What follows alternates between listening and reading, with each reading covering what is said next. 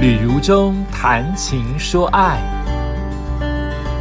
欢迎收听《旅如中谈情说爱》，跟如中一起谈情又说爱哦。已经到十一月，我想要在整个十一月跟大家来分享哦，我十月的时候去东京，回到东京的种种啊，所以这是一连串的专题，也把我最兴奋的心情、最新的资讯能够带给大家。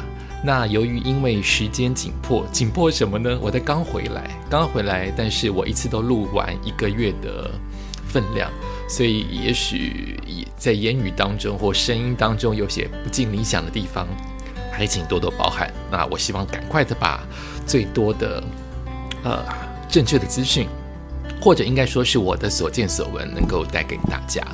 那今天来谈到第一集，终于回到东京了。那我怎么会在日本的开放第一天，十月十一号就出发呢？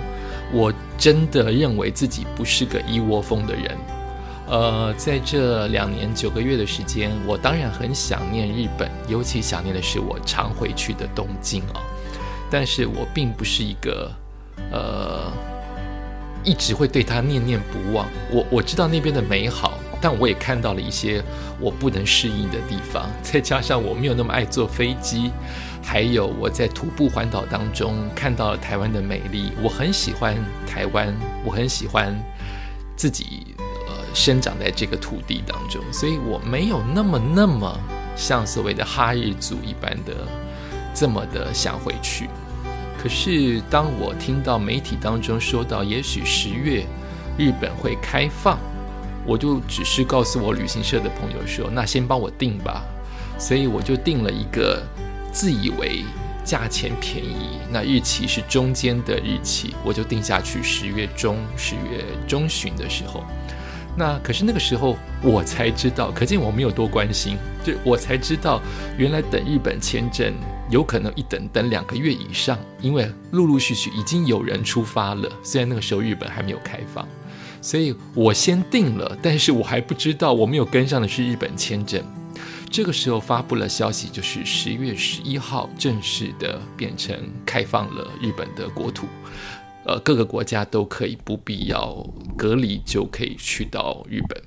那我的旅行社就建议我说，不要再等签证，你不如就赌赌看十月十一号有没有机位。就直接出发吧。可是我的工作、我的生活都已经卡在原本的十月中或者是十月下旬，所以就变成马上要在最短的时间之内瞧出我的工作和时间。而我十月十一号的机票居然等到了，哎，我居然有了十月十一号机票，当然涨价了，但涨的应该没有比现在多。当然涨价了，成为一个呃，当时我觉得很惊人的数字。后来还知道那还算便宜的，然后。我就开始瞧我的假，原本我只要去七天，这东瞧西瞧，一瞧就瞧个没完。我居然可以去十三天，知道为什么是十三天的原因，是因为头尾这家航空公司日本航空在十月的时候，它的航班是不好的航班。十一月听说它已经恢复到从台北早出晚归的行程。可是当时我十月去的时候，还是所谓的晚去早回，所以我头尾完全浪费掉，只有能玩十一天。但我已经很高兴了，虽然排除万难，虽然掉了一些通告，但是大家都体贴，大家都体谅我能够出发，也知道我在最近发生的一些事，包括家里有人生病，包括我很辛苦等等，都好像乐观其成，我出发。那十三天就十三天吧，所以我就出发了。我去这次的东京去了整整的十一天，加头尾的飞行，晚出等于晚晚才出发。我到东京的十一号都已经到了八点，晚上八点在东京还能干什么呢？然后我第十三天从东京回来是一早八点的飞机，什么都不能干，就这样浪费了。但是还是很开心能够出发，所以我就出发了。好，在十月十一号，我就变成了所有人第一批出发的人。虽然不是第一班飞机，但是我已经是第一，自己认为已经是第一天的首航出发了。出发当天来到了松山机场，真的是空荡荡。我好久没有去松山机场，跟大家都一样，都没有去过机场了。机场到捷运都是空荡荡的。哎。发现有一些人跟我一样提着大包的行李箱，那个时间点应该就是都去日本，而不是去大陆或是其他的国家。诶，大家都带着大行李，诶，那种雀跃的心情就来了，觉得要出发了，要出发了。一到了松山机场内部。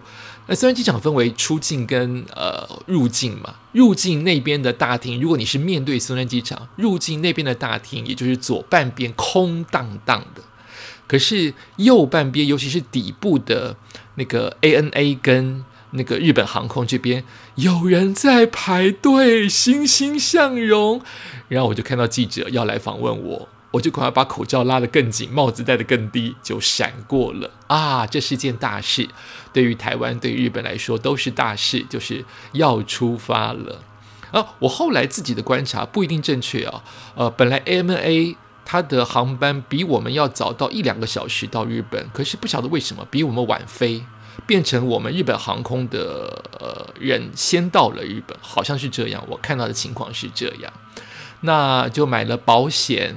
那个感觉都很奇怪，我要在机场里面买保险，机场里面去领所谓的网络的随身机，都是两年九个月以前会做的事。可是我现在极不熟悉，很不熟悉，包括柜台他们应对我们也很不熟悉，就是我们都是呃这样子荒废了这么多的时间啊，这个世界大改变了，天天人都要戴口罩，然后都不能出发。世界每一个人都被影响了，每一个人都被改变了。那我居然有一点弱，我竟然不知道，因为我搭的是商务舱，我也不记得商务舱在哪里。我也有一点点在整理行李的时候会忘记，哎，护照要带呀，啊，身份证要不要带啊？要带什么？而不带什么，就会有一点忘记。那终于通过了那个海关，去了那个呃呃商务舱的 VIP 室，没有人。虽然日本航空听说那天有九成九成五满啊，九成九满，九成五满，可是我们的商务舱因为是好几个航班公司共用的，没有什么人，真的是没有人。呃，直到飞机要起飞的四十分钟到一小时，才开始有人潮进来。像我进去的时候是起飞前的两小时，真的是没有什么人啊。我忘了讲一个情况，就是当我看到日本航空的柜台开柜。